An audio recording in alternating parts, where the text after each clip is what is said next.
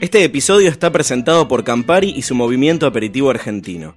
Amantes de los aperitivos de todo el país eligieron a sus capitanes para sumarse al juego y crear un cóctel con historia. Mi nombre es Mona Galossi, soy bartender. Hola, soy Matías Merlo. Mi nombre es Arturo Ripacándia. Lo que yo traté de armar y que se vea un espíritu de equipo y que más allá de que cada uno de ellos presente un trabajo y que solo uno va a ser el ganador, puedan trabajar en equipo y se ayuden entre ellos. Creo que la gran diferencia que tiene Mapa con cualquier otro torneo que pueda llegar a ver es que acá la premisa es pasarla bien y divertirse y donde gana la simpleza y la diversión por sobre otros ítems. Creo en los tragos que son recreables y no en los tragos que son ultra complejos, posibles de recrear. Recetas de gente que no es bartender y que decís, wow, qué creativos, que a uno a veces no se le, le cuesta que se le caiga una idea. Se pone complejo poder conseguirlo, poder encontrar eso. Esa simpleza de narrar una historia fácil de que cualquiera se pueda sentir identificado con ella y encontrar equilibrio en los ingredientes en el cóctel que, que se pueda llegar a elaborar. Si se pueden conectar el trago con la historia y generar algo, algo lindo y algo llamativo,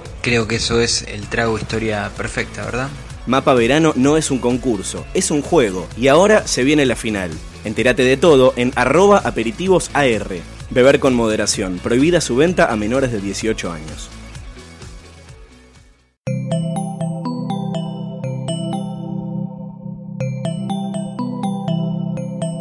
Estás escuchando Posta FM, Radio del Futuro.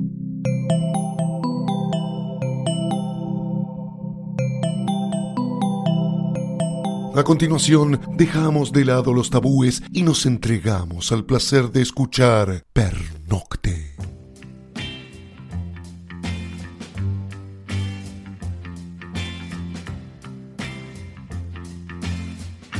El final, la conclusión, el clímax, el orgasmo. Ese momento de placer máximo que no se puede comparar con ningún otro, resuelve la tensión sexual, pero también está lleno de preguntas. Es loco que el acto de acabar sea algo tan común y a la vez tan misterioso. Tal vez sea inexplicable porque en esos segundos no importa nada más. No puedes concentrarte en otra cosa, no te sale pensar. Pero pregúntatelo un momento. Más allá de poder evocar lo que sentís cuando estás acabando, ¿sabés de verdad que es un orgasmo? ¿Entendés qué está pasando en ese instante en tu cuerpo y en tu mente? ¿Conoces dónde empieza la cadena imparable de acontecimientos que termina en la descarga? ¿Crees que todos acabamos de la misma manera?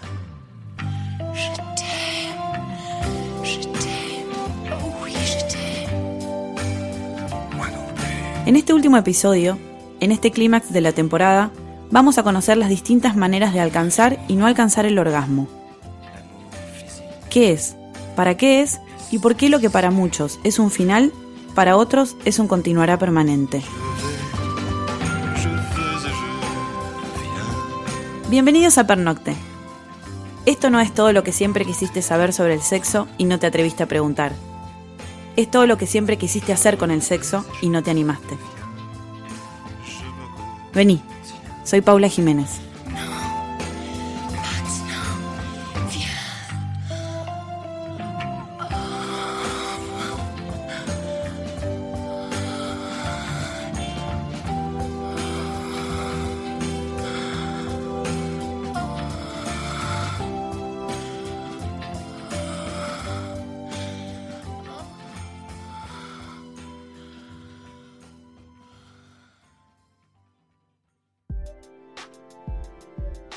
Episodio está presentado por Gato Store.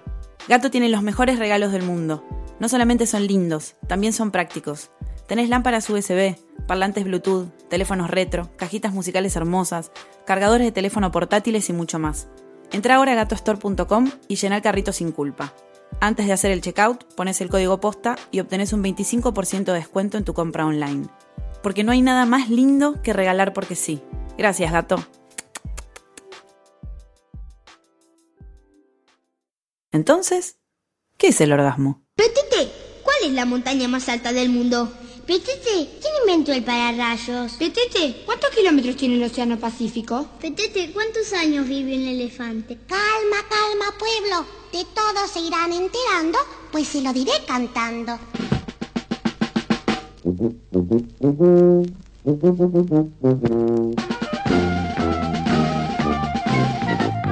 El orgasmo es el momento en el que se libera la tensión acumulada durante una relación sexual.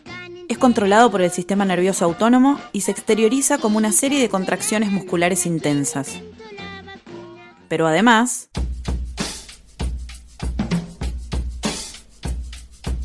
es la plenitud de la satisfacción sexual. Ese momento que no tiene nada de, no tiene nada que comparar ni con el mejor viaje, ni con el- la mejor comida. Es, es, es- es una sensación indescriptible, solamente y puramente satisfacción. el punto máximo en, en la relación sexual, pero así todo no es necesario, eh, no lo siento fundamental o elemental, por lo menos por mi parte, para poder disfrutar o, o para poder sentir una conexión con la otra persona. El momento de mayor animalidad y espiritualidad que puede tener una persona. La conjunción más física y a la vez más sensitiva que puede tener tanto el cuerpo como la mente. Es como el momento de éxtasis de esas dos partes. Como, bueno, si pudiéramos pensar que el humano es las, las dos cosas, un poco de cuerpo y un poco de alma, es, es tan hermoso porque es efímero, justamente. El orgasmo está muy bueno y se puede hacer, no puede, puede pasar de un montón de maneras, pero hay un montón de cosas propias del camino, de la, actividad sexual que están buenísimas. que es como la culminación y el broche de oro de un momento sumamente placentero, de entrega, pero siempre parte de uno. Digo, porque siempre hay que pensar que los primeros orgasmos los hemos tenido solos y solas. Y eso habla, de, hay un mensaje muy claro ahí, que tiene que ver con, con el conocerse, con el estar bien con uno mismo, con el no juzgarse y, y después si uno está bien con eso puede compartirlo con otros o con otro o con quien Con uno otro le- ex. otro- con otro ex, con X. Desde el lado biológico, que es el que más conozco, y desde el lado del cerebro, digamos, es una activación y una desactivación de partes, de distintas partes de, de tu cerebro. Fabricio Ballarini es neurocientífico y autor del libro REC. Una de las cosas que, que está bueno como, eh, como dejar en claro, no en, en una cuestión sexual, sino en cualquier eh, cuestión que tiene que ver con la vida y el comportamiento de cualquier persona y de cualquier animal, es que todo eh, se procesa en el cerebro y en sus terminaciones nerviosas, o sea, en el cerebro periférico, digamos, pero todo está en tu cerebro, ¿sí? O sea, una de las cosas que a mí medio que me ponen, eh, no sé si de mal humor, pero me causan como cierta ternura e indignación, esa cuestión de, de, de la valoración del corazón en términos del amor, ¿sí? O El sea, al- sí, claro, también. o sea, sí. que, el amor romántico. El amor romántico que te late más el corazón y que vos sentís las cosas y te amo desde el corazón y hacer un gol y hacer el simbolito del corazón. Bueno, todo eso es muy lindo y tiene mucho que ver con la historia de la humanidad, de cómo pensaba Claro. eh, en los griegos que el corazón era fundamental para la, la cognición. Pero bueno, pasaron un montón de años y sabemos que el corazón no siente, puede latir, puede te morís si no late más, o sea, es un símbolo de vida, yo qué sé, pero en realidad todo pasa el amor se procesa en el cerebro. Uno puede tener un síntoma que en el pecho siente algo, pero no significa que la angustia la tiene acá en el cuello o en el torso, sino que hay una región del cerebro que está activando ese sentimiento de angustia y también refleja en alguna parte del cuerpo. O sea, pasa con la depresión, pasa con el estrés. Todos los, los comportamientos que nosotros tenemos se procesan en el cerebro. Varones y mujeres tenemos una respuesta sexual que fue estudiada en los años 60 por especialistas que eh, fueron muy importantes para este tipo de conocimiento, que fueron Masters y Johnsons. Ellos definieron a la, sexu- a la respuesta sexual humana eh, con una serie de fases Alberto Nagelberg es sexólogo e integrante de la división endocrinológica del Hospital Durán. arrancando por lo que es la libido, es decir, el deseo sexual, la motivación, la necesidad de, las ganas de tener que embarcarse en una actividad sexual. Eso como primera cosa. Eso digamos. como primera Claro. cosa. Vos tenés que tener ganas, tenés que tener deseo de algo para iniciarlo. Lo primero que, que se activa, o sea, la primera región que activa tu, cerebro a través del, del placer es la, la región que está correspondiente a la corteza táctil, ¿sí? O sea, es a través del, del Del- tacto. de- claro, del cuerpo. Claro, es la que va a sentir que te están tocando, que te está pasando determinadas cosas. La corteza Esa corteza se llama corteza porque lo que está por afuera del cerebro, como la corteza del árbol, del Del árbol, árbol. está muy separada del, del centro del cerebro.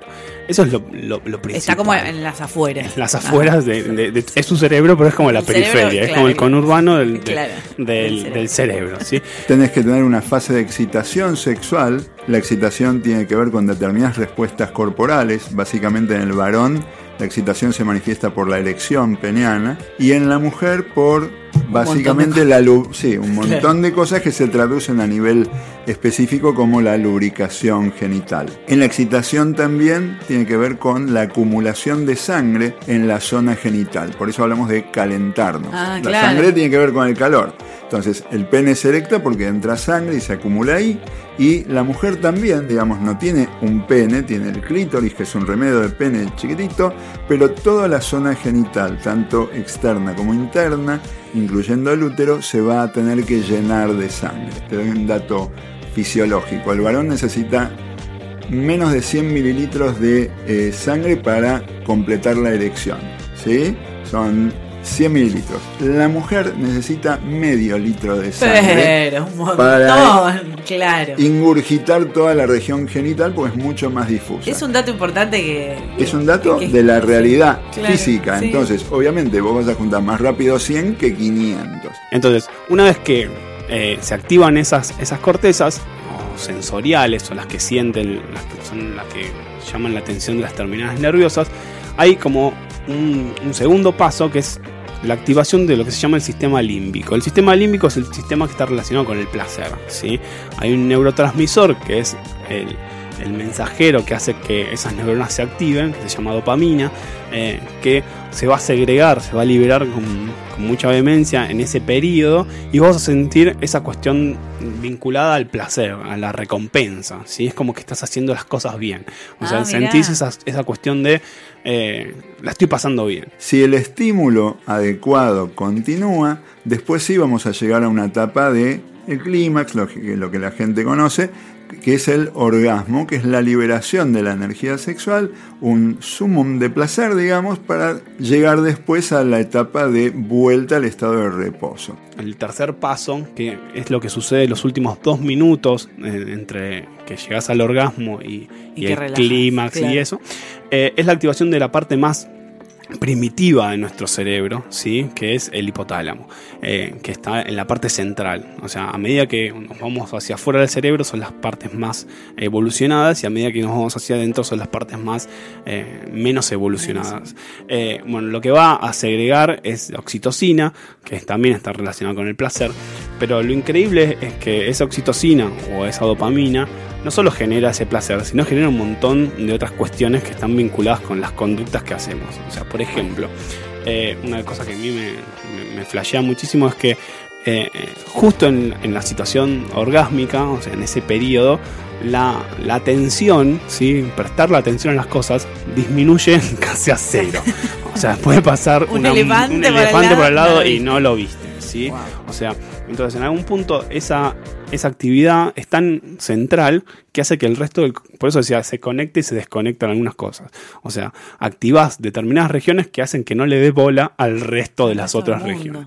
Si bien las estructuras que se activan en el hombre y la mujer son bastante similares, de dónde vienen, son, en realidad son bastante distintos. O sea, por eso el, la mujer puede ser, por ejemplo, multiorgásmica, puede terminar y empezar de otra vez, y el hombre necesita como un- otra secuencia eh, u otra vuelta.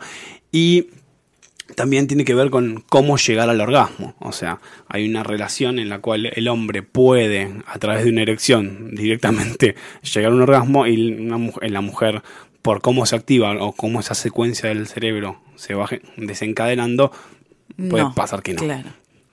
Loco. El multiorgasmo es la capacidad de tener orgasmos múltiples durante una relación sexual. Si bien algunos hombres pueden alcanzarlo, es mucho más común en las mujeres, ya que no tienen el periodo refractario de recuperación.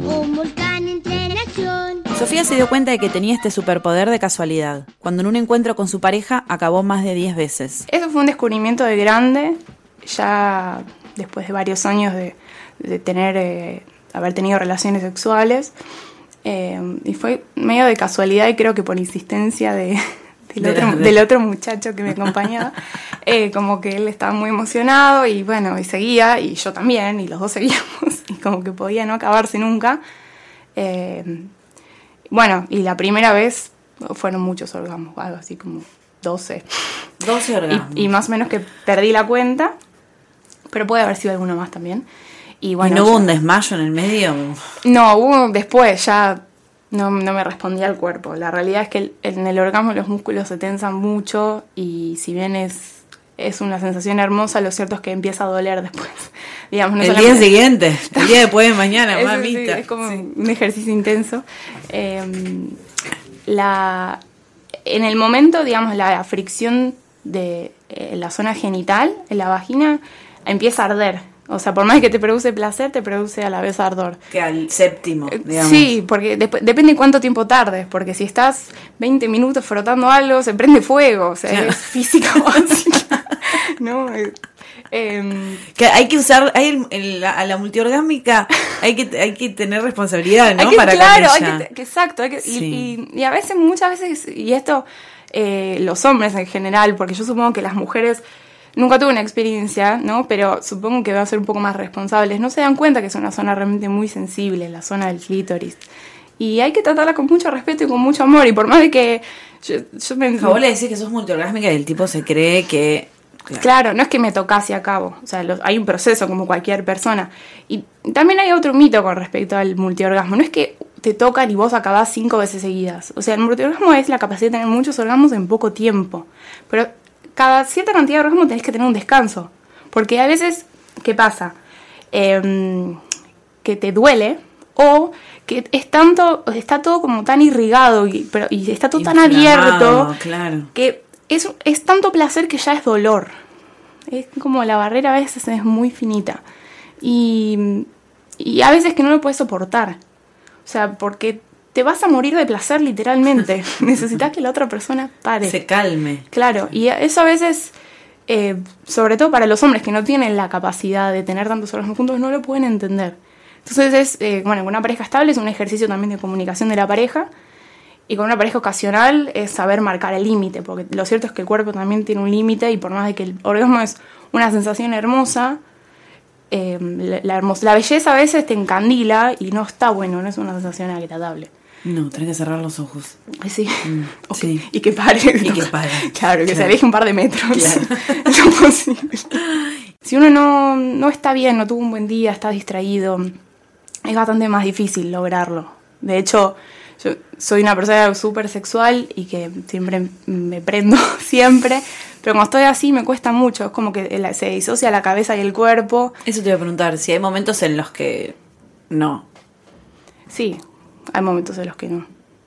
Y esos son los momentos en los cuales eh, está bueno ser franco, porque hay veces que se pueden generar situaciones malentendidas. O sea, el hecho de que uno tenga la habilidad de, sentir mucho placer en poco tiempo no quiere decir que uno siempre quiera eso. Hay veces que uno no tiene ganas. Y, y esa es la parte más racional y de- también de, de relación con, con la vida cotidiana que hay que respetar. Eh, por eso mm, creo que es una cuestión de predisposición psicológica. O sea, si una mujer se anima a hacerlo, se anima como a dejar eh, la cabeza de lado, va a poder lograrlo, va, va a ¿Vos poder que- animarse también a, a darle el tiempo, porque eso también requiere práctica, no es que uno termina y se termina, uno puede seguir. O sea, hay que animarse también a ir un poquito más allá y como ir también explorando los límites, porque el orgasmo Bueno, a veces está... Hay mujeres que ni siquiera llegan al orgasmo nunca Exacto, exacto. Pero bueno, las que tienen la capacidad de hacerlo y se animan y pueden, creo que se puede lograr. Pero bueno, esto es mi experiencia. Yo la verdad que es un tema bastante delicado, no sé, no, no es muy difícil, es muy difícil hablarlo con alguien para preguntarle si se animó a ir un poco más allá. Claro. Porque generalmente el orgasmo es visto como un límite. Y ya está. Exacto. La finalidad del acto sexual. Es- no, realidad- sí, no solamente la finalidad, sino que es el límite, porque ahí es como si terminara la animalidad del coito y empezara la racionalidad del humano. Y lo cierto es que no es así, porque cuando uno acaba está siendo tan humano como animal al mismo tiempo, es como la unión de esas dos eh, partes nuestras. Entonces, eh, cuestión de animarse también a, a explorar el límite. La mujer tiene todo lo necesario para conseguir un orgasmo, pero desarmado. Yo cuando le explico a un paciente es como el Rusty. El varón ya lo tiene todo preparadito. Es automático, es el premio automático que tiene el varón para poder buscar el sexo. Este, penetra, tiene la relación, eyacula, tiene el orgasmo, se terminó, chau, a tu casa. La mujer tiene todo pero desarmado. Y ese tiempo es el que necesita para ensamblarlo. Y a veces hay muchas mujeres que no encuentran, no es que no tienen, sino que no encuentran Las las piezas. piezas, como para armar esto. ¿Qué quiere decir? Estadísticamente hablando, se describe que hay un porcentaje importante, entre el 30 y 40% de las mujeres, que no tienen orgasmo. Una cosa es que no tengan orgasmo nunca, otra cosa es que no lo tengan siempre. Es decir, no todas las mujeres tienen orgasmo siempre. Hay muchas mujeres que lo tienen siempre, otras mujeres lo tienen a veces. ¿De qué depende? Si tenían ganas, si tuvieron sexo porque tenían que tener, porque el marido le pidió y ellas estaban en otra cosa y no les interesaba, si se entusiasmaron, lo mismo, si hubo excitación, etcétera, etcétera. Y hay mujeres también incluso que no tienen orgasmo, pero igual la pasan bien. También Bueno, es- sí, pero a lo mejor, digamos, sería importante ver por qué ¿Por no lo no tienen tiene. orgasmo? Una cosa es porque realmente no tenía ganas, después la pasó bien, pero no quiso seguir o no hubo suficiente tiempo para lograr el estímulo necesario para llegar al orgasmo, y otra cosa es, bueno, esto no, no, no me interesaba y bueno, fue pasar el rato, la pasé bien, pero sigo. En las mujeres que nunca tuvieron el orgasmo, que eso es anorgasmia, A es no, anorgasmia, uno tiene que diferenciar si es primaria, si es secundaria, es decir, si nunca tuvieron un orgasmo o si tuvieron en otras ocasiones, o por ejemplo, si tuvieron con la actividad masturbatoria, o si tuvieron con alguna pareja sí, alguna pareja no, ¿se entiende? Sí. O si tuvieron algún problema de salud o están preocupadas por algo, etcétera, etcétera, etcétera. Siempre está lo físico y lo psicológico. Entonces, por eso decía, a la mujer como que le cuesta más porque tiene que armar todo el rusty como para poder estar en condiciones de tener orgasmo. La anorgasmia es la incapacidad persistente de alcanzar el orgasmo pese a recibir estimulación sexual. Una relación que tuve con un chico cuando yo era bastante pendeja, a los 16 años. Eh, empecé a salir con un chico de la secundaria. Bueno, eh, a los tres meses de que empezamos a salir, eh, se fue a vivir a Europa. Y nada, no habíamos tenido ningún acercamiento sexual más que chapar. ¿Frote? ¿Frote loco? Nada. Nada. Nada. No, mentira, la última noche antes de irse, como que hubo frote loco, pero nada más, o sea. Tipo despedida. Tipo, te toco Sí. la pija por afuera del jean. Claro. Atrevida. Milagros estuvo tres años de novia y nunca había tenido un orgasmo hasta que cambió de pareja. Se fue y creo que estuvo tres meses, porque cada tres, cuatro meses venía porque tenía vacaciones o cuando podía tener una semana de algo de, de la universidad venía porque se había ido a estudiar. Y la primera vez que vino, nada, yo creo que tenía porque cumplí 17, una cosa así, y yo quería, viste, garchar. Era, claro. ¿Cómo será garchar? Nada. ¿Vos, tuve- por ejemplo, ahí ya te masturbabas o no? Más o menos, sí, pero como que no terminaba de entender como Si lo estabas haciendo si lo está haciendo bien. como no sé si eso es tan bueno. No, no, no efectivamente. O sea, cuando después lo hice y lo hice dije, ah, bueno, Es por acá. está, y está buenísimo, me encanta. Bueno, nada, volvió de viaje la primera vez y nada, la primera noche fue como reencuentro, qué sé yo, y fuimos a su habitación. Sí. Él vivía con la familia, vino a la casa de la familia, él se había ido solo. Y nada, el chabón de repente peló la chota. Sin previo aviso. Tenía una chota gigante. Igual ahora tal vez está buenísimo, ¿no? Vos decís, Ya sabes más o menos buenísimo, mejor. Cuanto más gruesa, mejor. Pero en ese momento dije, uff, esto va a ser re heavy. y todo, todo horrible. Bueno, le chupé un toque la pija, como con asco. No me gustó. Tuve una arcada. Bueno, me quise hacer la capa y meterme bien a fondo. Tuve una arcada. Eh, La garganta profunda. no, la verdad. Intentamos, me dolió, como la puta que lo parió, yo le dije no. Bueno, estuvimos así toda su estadía de ese viaje. Bueno, después se fue porque él vivía afuera. Volvió a los cuatro meses y seguimos intentando horrible. Yo decía, ay Dios mío, esto... Ah, era re difícil. No, no Pero me gustaba. Y ¿Intentaban yo... con lubricación o algo? No, o no. O sea, sí, el chabón me lo chupaba un toque, pero también no me gustaba, me daba como vergüenza. Mm. Una cuestión horrible. Bueno, una noche efectivamente pasó, entró, me dolió como las primeras seis entradas y salida. Y después, nada, me la banqué. Pero me la banqué, no es que es algo que dije. Que disfrutaste. "Ah, no, no, la verdad, yo, si me preguntabas la primera vez, na- nada de telenovela ni de película, nada. me pareció una verga. Literal. una garcha, el chabón acabó. Y, y después cuando acabó, aparte dijo, ay, tengo hambre. Entonces yo dije, ah, todo lo... Yo adolescente, viste, Todo ver películas.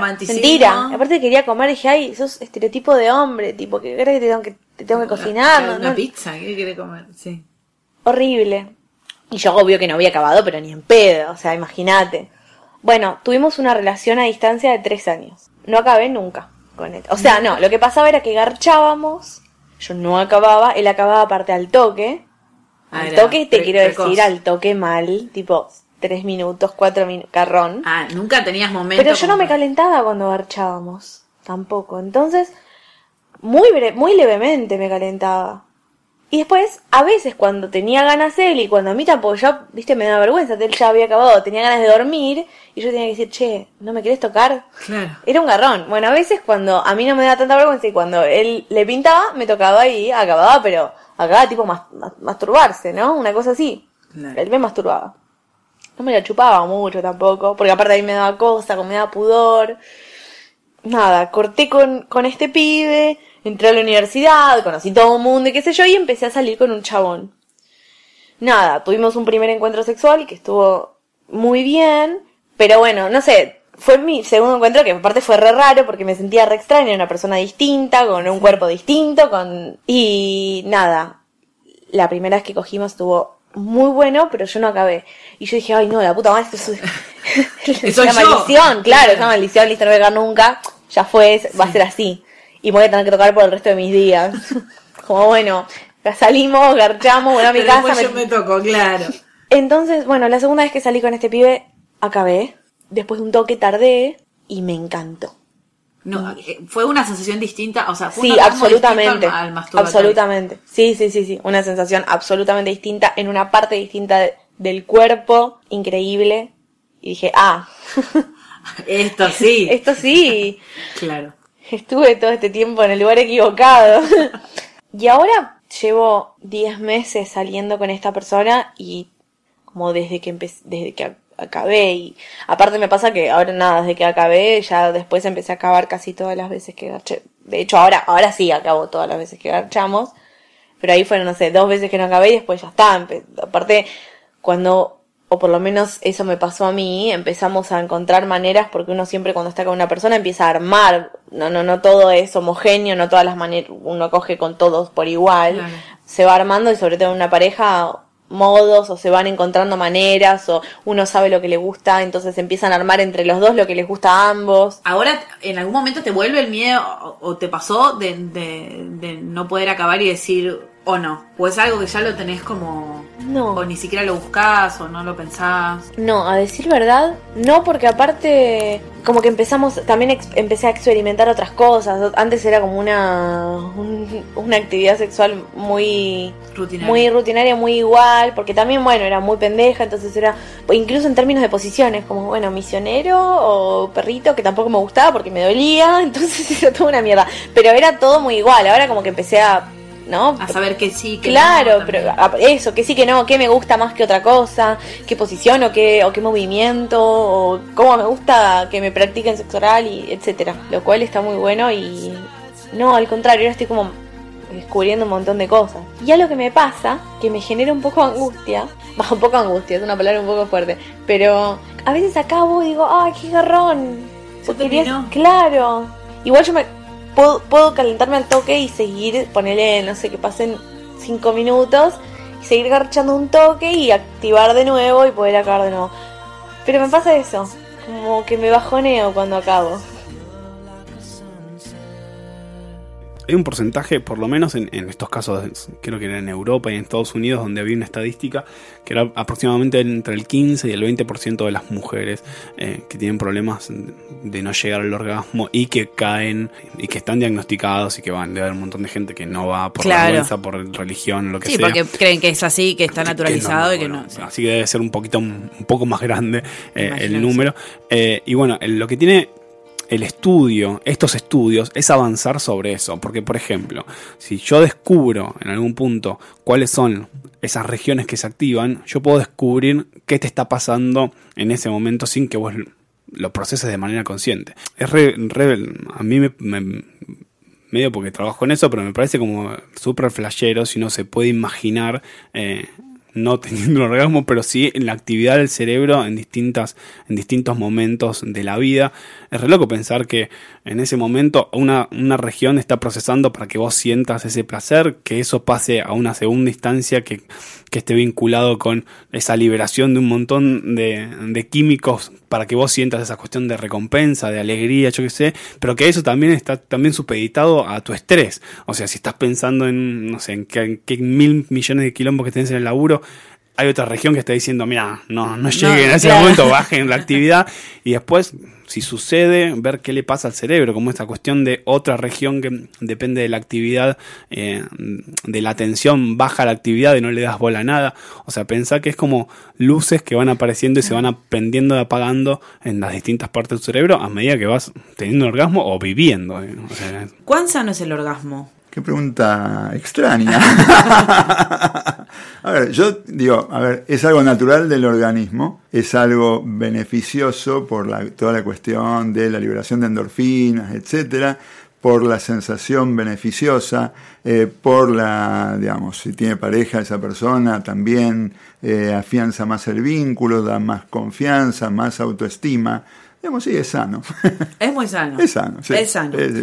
Y cuando, y la ausencia de.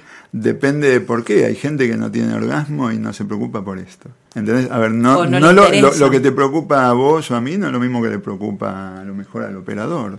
Cada uno tiene eh, sus intereses o no le molesta. Un ejemplo simple, hay, hay veces en que uno está interrogando, suponete, por un problema de fertilidad. Entonces, en el interrogatorio uno ve que el varón tiene, para nuestras definiciones, eyaculación precoz. ¿Eso te molesta? ¿No? Una pregunta a la mujer, ¿tenés alguna dificultad con esto? No. Bueno, no hay problema. La eyaculación precoz es la falta de control que lleva a un hombre a acabar durante el acto sexual antes de lo deseado. Se estima que afecta alrededor del 30% de los hombres. ¿Cuándo te empezaste a dar cuenta de que, bueno, de que eras veloz? Bueno, Después de una operación, Lucas descubrió que acababa demasiado rápido. yo tuve un- una operación, una circuncisión, a los 16, 17 años ya era... ¿Ya habías cogido? Sí, sí, sí. De hecho me di cuenta que necesitaba la operación en ese contexto. Y bueno, cuando volví, cuando volví al ruedo después de 15 días, fueron, fueron 15 días de mucho sufrimiento. ¿Por qué? ¿Por el postoperatorio? Sí, Porque por- no, por el postoperatorio. Bueno, cuando volví después de esa, de esa vez, fue como, hey, ¿qué, pasó? Pero, yo no, no llegué a contar a 7. ¿cómo, cómo, cómo fue esto? ¿En qué momento? Y dije, bueno, debe haber sido, pues fue la primera vez después. Y cuando empecé a notar que era como, bueno, acá algo raro, al principio le, le- le quise adjudicar el problema a una cuestión de sensibilidad, que es algo que cambia mucho cuando uno eh, se opera. Después me di cuenta que no, y después de tratarlo me di cuenta que estaba muy lejos de ser la sensibilidad y estaba bastante más cerca de mi cabeza que, que de mi otra cabeza, por así Claro. decirlo. Es sutil. Eh, y pregunta, con respecto a, a- al orgasmo, sin, sin el tema de la velocidad eh, y la rapidez, ¿el orgasmo era, fue distinto? ¿Lo sentiste distinto en el antes y el después de Fue un la embole. operación? Fue un embole. O sea, ah, no. Eh, La sensación de orgasmo. No, no, no, no, no, eso no cambió. Darme cuenta que acababa a los 15 segundos, 20 segundos, y la verdad que era bastante molesto, sí, ¿no? Era un embole, era una cosa ¿Y muy cómo te diste cuenta que era la cabeza? O sea, fuiste al médico y... No, y fui, mira, el, el curso natural fue, voy al urólogo y el urólogo me receta unas pastillas. Cuando fui a la farmacia, el chabón de la farmacia me dice, pero es un poco fuerte esto, porque te puedo re- recetar otros más, más suaves, no sé qué. Le, le digo, perdón, ¿qué, ¿qué es? Un antidepresivo. Ajá, le dije, mira vos. Bueno, te agradezco, ¿eh? Cualquier cosa, si necesito otra cosa, vuelvo. Bueno, y ahí opté por la opción que era la primera que debería haber considerado, que era la del psicólogo. Y después de mucho tratarlo, no, mucho no, fue un año y pico. Me separé de la persona con la que estaba en ese momento y mágicamente... Todo volvió a la Sí, normalidad. todo volvió a la normalidad. Sí, sí, en realidad no fue magia, pero... Pero, Pero sí bueno. fue mágico. Sí, sí, sí, pero en el momento te digo que... Sí, sí, fue bastante mágico. ¿Y, y la terapia en qué consistió? O sea, ¿cómo, más allá de que, bueno, la, la separación evidentemente tuvo... El, el tipo, no, no sé, me fue llevando. La verdad, esas son cosas, de- son cosas de psicólogo que no te podría decir. Pero me fue llevando de a poco y, y también de a poco fui entendiendo que, que estaba muy, eh, ¿cómo se dice? Muy condicionado por, por mi pareja en ese momento, después conocí a otra persona y después estuvo todo bastante bien. Obviamente que uno siempre sigue estando, no pendiente, pero siempre que estás cogiendo decís, ¿y si me vuelve a pasar? ¿Y te, te- siete, te siete volvió años a pasar? Sí, obvio, obviamente. Pero te lo tomás. No, bueno, pero ya es, ya sé también cómo controlarlo, sé- me puedo llegar a, a tranquilizar y decir, bueno, a ver, es algo... ¿En qué pensás? Para controlar. ¿En quién pensás o en qué? En el momento en el que estoy cogiendo y, y estoy pensando en no acabar, puedo Sí. pensar en cualquier tipo de cosas. Cantar el himno, eh, pensar cómo salió Vélez, que eso me, Los hombres piensan mucho en el fútbol cuando... He escuchado muchos. Sí. Para, para aguantar. Sí, sí, sí, sí. Tengo un amigo que, que dice la formación de Vélez del 94. También. Claro. Eh, ¿Y tuviste problemas con... O sea, las minas, ¿cómo, cómo reaccionan antes? Así, porque... O avisas antes, o después No, haces algo para, o... No, bueno, eh, la, bueno, casualmente la única que en algún momento tiró un comentario así como no enojada, pero diciendo bueno, a ver si vamos viendo qué onda, fue la primera. Fue la Con la que... no le vamos a decir la causante de todo esto, Pero la causante, pero la causante de todo esto, o sea, la, la que la, la piba con la que estaba en ese momento eh, fue la única que en algún momento hizo un comentario medio vigilante, para nada comprensivo. Pero después la verdad que no, nunca tuve nunca tuve quejas o reproches. este, saben Hay empatía. Sí, hay, hay, hay simpatía, por ahí no sé, les caigo bien, no sé, no me lo quieren decir, les da culpa. ¿Qué, ¿Qué tipo consejo le darías a aquel que está escuchando eyaculador precoz escondido en un rincón? El consejo es que a todos nos pasa, a- o mejor dicho, a todos nos pasó, a todos nos pasa y nos pasará. Es así. Tanto como una eyaculación precoz, que no se te pare, no acabar, porque también hay gente que no acaba, que no puede acabar. El consejo es que se lo tomen con calma, que siempre es la cabeza, siempre es el bocho, que tienen que estar tranquilos, tienen que estar cómodos, tienen que ver qué onda, cuál es el, su momento actual. Y la verdad que es, es un tema muy común para, para hacer tabú.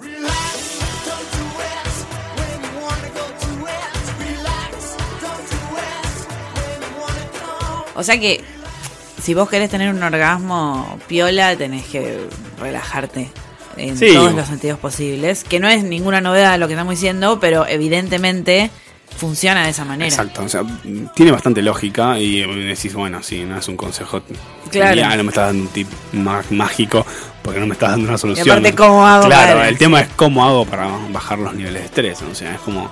¿Hay estudios de, de que algo sea, pero que, que funcione siempre? Y no, si no hubiese terapias excelentes y no hubiera... Si hubiera la solución del... Claro, pero, pero por ejemplo, pasa con. No sé, pasa con todo. Yo que trabajo específicamente en memoria, todo el mundo me pregunta, che, ¿cómo hago para memorizar no sé qué, tal cosa? Hay, no hay tips mágicos que digas, bueno, ¿querés memorizar esta hoja? Bueno, pensá en vaca saltando y vas a memorizarlo. O sea, hay un montón de cosas muy generales que estaría buenísimo que todo el mundo las haga, que es dormir Que bien. servir, claro. Tener- pero bueno, ¿cómo hago para dormir bien, para no tener estrés? O sea, si vivo en esta ciudad, todo es un quilombo, mi realidad es esto. Entonces, a veces esos consejos quedan en el, en el aire porque después porque no lo podemos aplicar. Claro, no podemos desarrollar. O sea, en nuestra sociedad es, es inaplicable. Eh, entonces, no hay, no hay como, como una cuestión mágica de baja esto y funciona lo otro. Es más el conocimiento ahora eh, de cómo funciona el cerebro para ver si logramos de alguna manera modificar determinadas cuestiones en un futuro.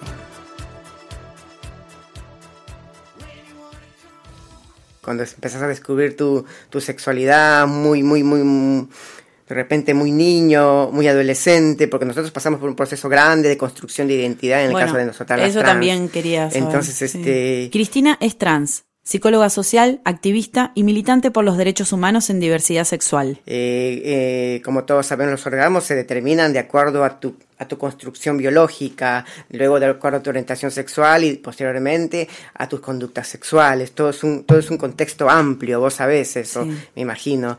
Yo soy psicóloga, Ah, por eso es que puedo hablar abiertamente de lo que significa eh, muchas cosas eh, técnicamente, lo que define la ciencia y lo que define la experiencia como, en- Claro, lo que en mi sucede caso realmente. personal, ¿no? Entonces, este, podríamos determinar el orgasmo tanto para un hombre como una mujer, más allá de tu orientación sexual. Cada, cada, cada persona es libre de determinar su orgasmo de acuerdo a su orientación sexual, de acuerdo a sus conductas sexuales. Por eso te decía, la- el comportamiento humano es amplio y cada uno determina su orgasmo y muchas veces este, la historia lo, lo dice, las mujeres no han sabido conocer sus orgasmos durante muchas, muchas, muchas mile- eh, eh, décadas, milenios, porque la sociedad ha, ha puesto normas en la cual este, perseguía Se o hacía, la hacía de la restringir en la parte de moralidad y todas esas cosas a la mujer. Entonces estas cosas han, han- han ido cambiando, ha sido muy amplio. Pero en lo que se refiere a mí, yo supongo que lo he descubierto eh, de acuerdo a- en mi adolescencia, en mi niñez, de acuerdo a mi constructo biológico, porque yo construí mi identidad. Mi identidad, soy trans, vine acompañado de una, de, una, de, de una filosofía de vida, de una actitud de vida. Pienso, siento y actúo como una persona que ha construido su género femenino. Porque las, las, las expresiones este, de género también es variada, es amplia y cada sí. uno se identifica como tal y se siente feliz como se siente. Tiene que ver con todo, todo es un todo en la vida. Todo es un todo. Todo es un todo. todo ¿Y te todo- acordás de tu primer orgasmo? Sí que me acuerdo, esa sensación que ni siquiera eyaculás eh, lo que es la eyaculación a plenitud, sentís una cosita de agüita, pero Ah, sentís esa satisfacción. Sí que me acuerdo, sí que me acuerdo todo, donde 10, 9 años, cuando uno solamente tiene la sensación, pero no tiene ese- esa respuesta biológica del cuerpo de, de eyacular, pero tiene esa sensación, sí que me acuerdo to- tocándome eh, sola, después con otra persona, después cuando eyaculás por primera vez, es la sensación más linda de tu vida. ¿Cómo lo Eh, definirías? ¿Se puede definir? Y es la plenitud de la satisfacción sexual. Está concentrado eso, que ese momento que no tiene nada de, no tiene nada que comparar ni con el mejor viaje, ni con el- la mejor comida. Es, es, es, una sensación indescriptible, solamente y puramente satisfacción. ¿No? En que respirás, en que empezás a eyacular y sentís esa sensación maravillosa. Que, que al- que cuando suspiras al último momento de la última gotita del semen es lo mejor. No existe nada mejor que eso. Claro, Claro. claro, por eso te decía, vos me, me, me, me hacías referencia de que si conocía a alguna chica, yo también quisiera saber cómo se satisface una chica que ya es Bueno, transexual. conseguí, conseguí. Y cuando, cuando se trata ya de una persona transexual, son otro tipo de... de- de- Reglas, son otras reglas. son otro tipo de, de, de- de ver la satisfacción sexual, de sentir, porque ya no tenés, porque hay dos tipos de, de, de operaciones de, de trans- de- de- para ser transexual, ¿sabías? Sí. Claro, Sí, una, sí. una que te dejan los testículos y pod- pod- podés eyacular, te dejan un, un conducto eh, eh, del falo para que, para que te hagan el clítoris y puedes sacar. Después el otro que te hacen de toda la vida, la refacción, sacan sí. todo y te hacen un hueco. No sé cómo se satisface a esa persona. La cirugía de reasignación de sexo es una operación a través de la cual se cambian los genitales biológicos de una persona por los correspondientes al género con el que se identifica. Eh, la cirugía de reasignación de varón a mujer es una. ¿Sí? Vamos, Sí. físico de varón, Sí. hay Ah, que retirar. A ver, vamos a hacerlo simple para que la gente no se desmaye Bien. en su casa. ¿sí? se convierten los genitales a femeninos, que básicamente es sacar todo lo que hay que sacar y generar un espacio donde antes no existía, que va a ser la nueva vagina, neovagina Neovagina. el cirujano le crea los labios, ¿sí? acomoda y ¿Con qué, persiste con qué piel, por ejemplo? eh, la misma piel del pene Ajá. que se da vuelta hacia Ah, mira. adentro y tenés esa piel Que es- para es trabajar. igual. Esa piel del- de la paciente, ¿sí? Eh, hay cosas un poco más complicadas, me parece que no sería oportuno meterse porque ya te digo, Claro, sí, sí. puede, puede espantar a, a más de una persona este, y no sé a qué hora lo van a transmitir. No, esto. no, esto, Este, esto lo pueden escuchar cuando quieran. Claro, digamos, hay distintas técnicas este, quirúrgicas, pero la cuestión es que se saca lo que le está sobrando y se genera una nueva Sí. cavidad. A ver, no todas las personas que eh, van a la cirugía tienen interés en utilizar sus genitales.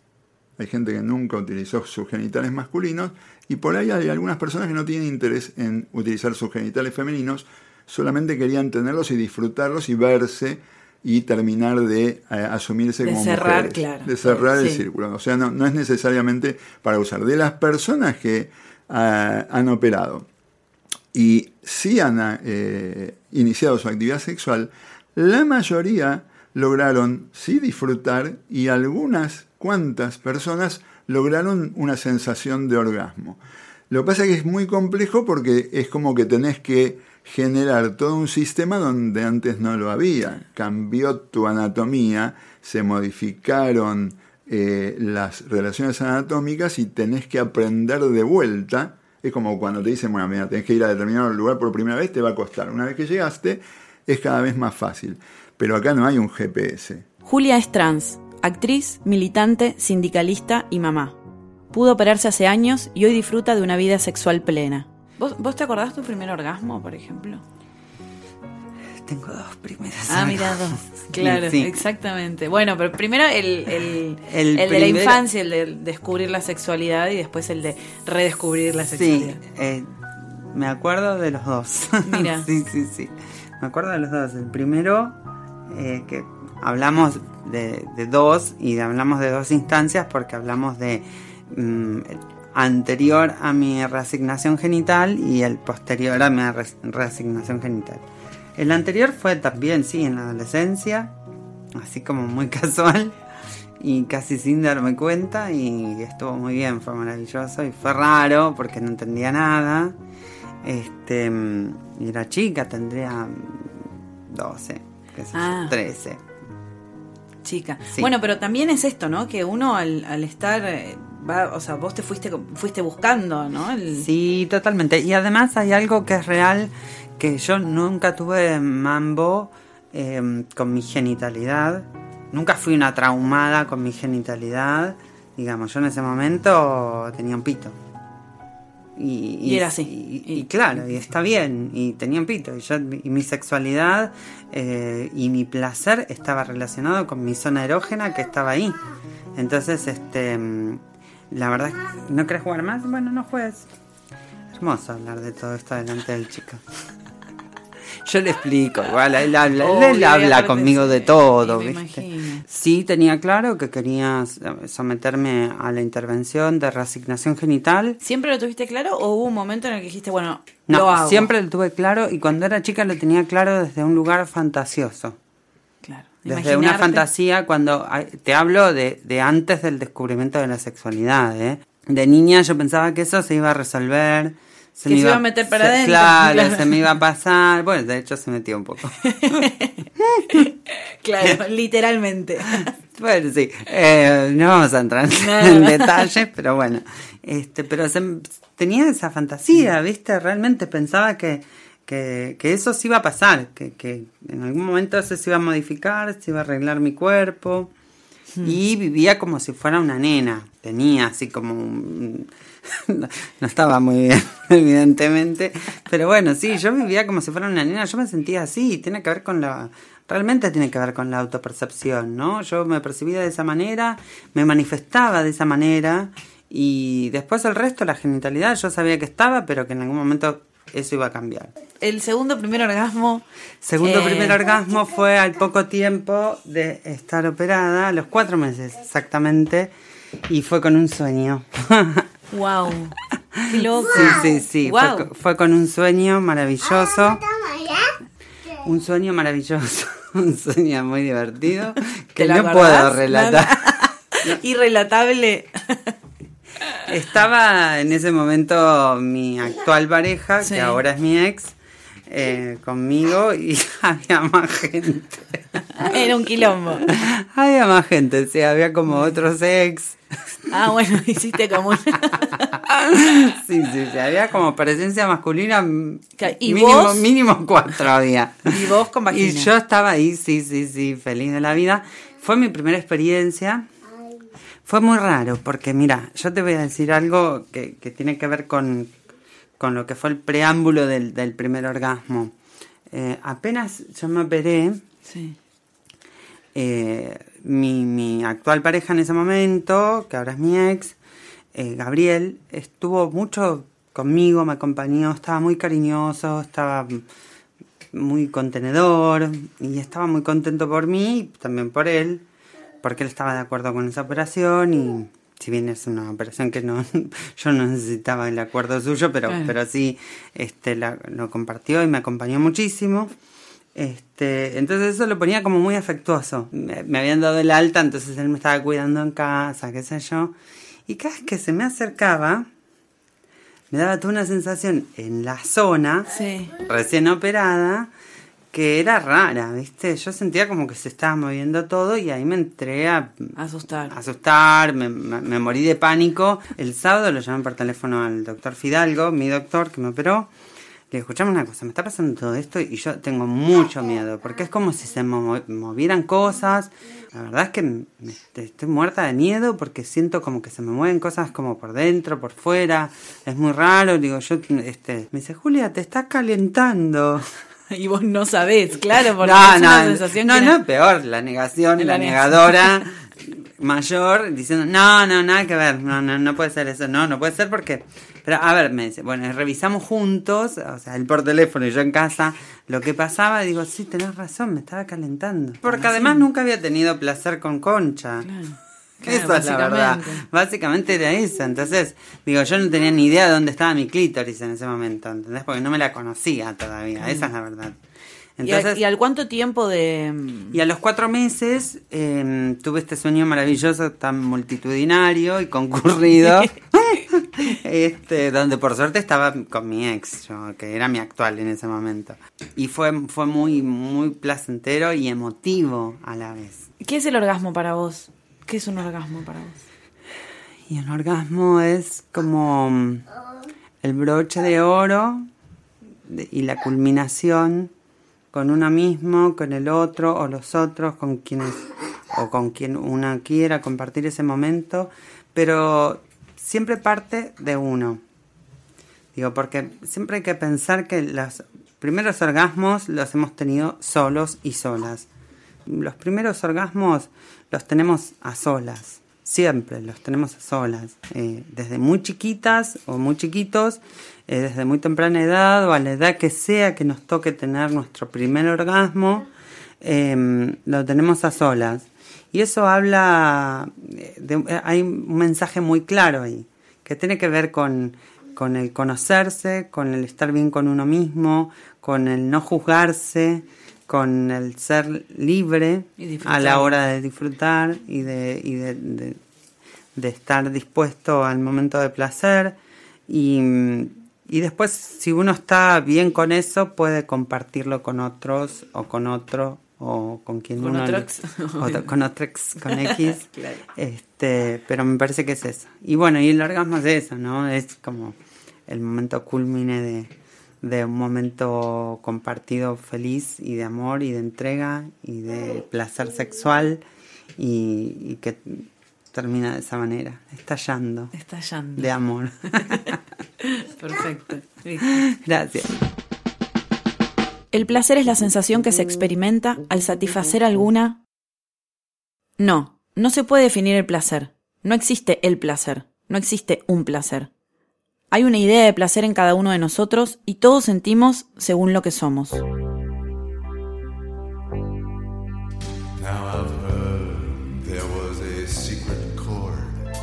Podemos tratar de entender por qué algunas acaban muchas veces y por qué otros no pueden llegar al orgasmo.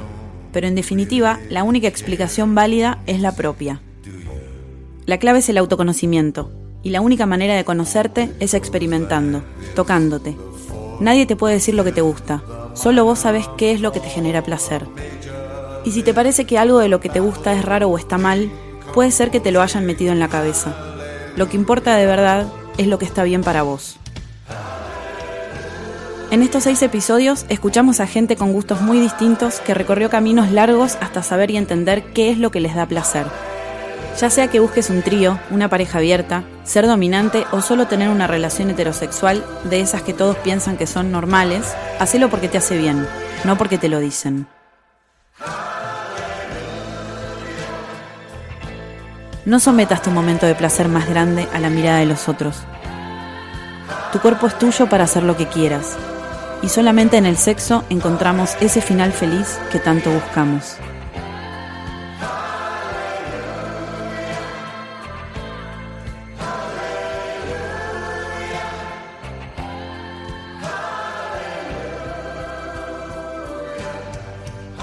Escucha la temporada completa de Pernocte y todas las series de Posta en posta.fm.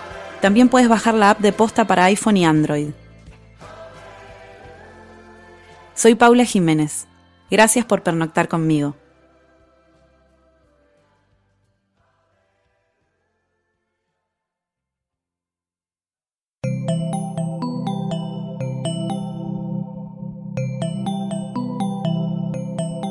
Si te gustó este episodio, hay mucho más en nuestro sitio. Métete ahora en posta.fm. También puedes llevarnos en tu teléfono. Busca Posta FM en las tiendas online de Android y Apple. Seguí con Posta FM, radio para escuchar cuando quieras y donde quieras. Posta.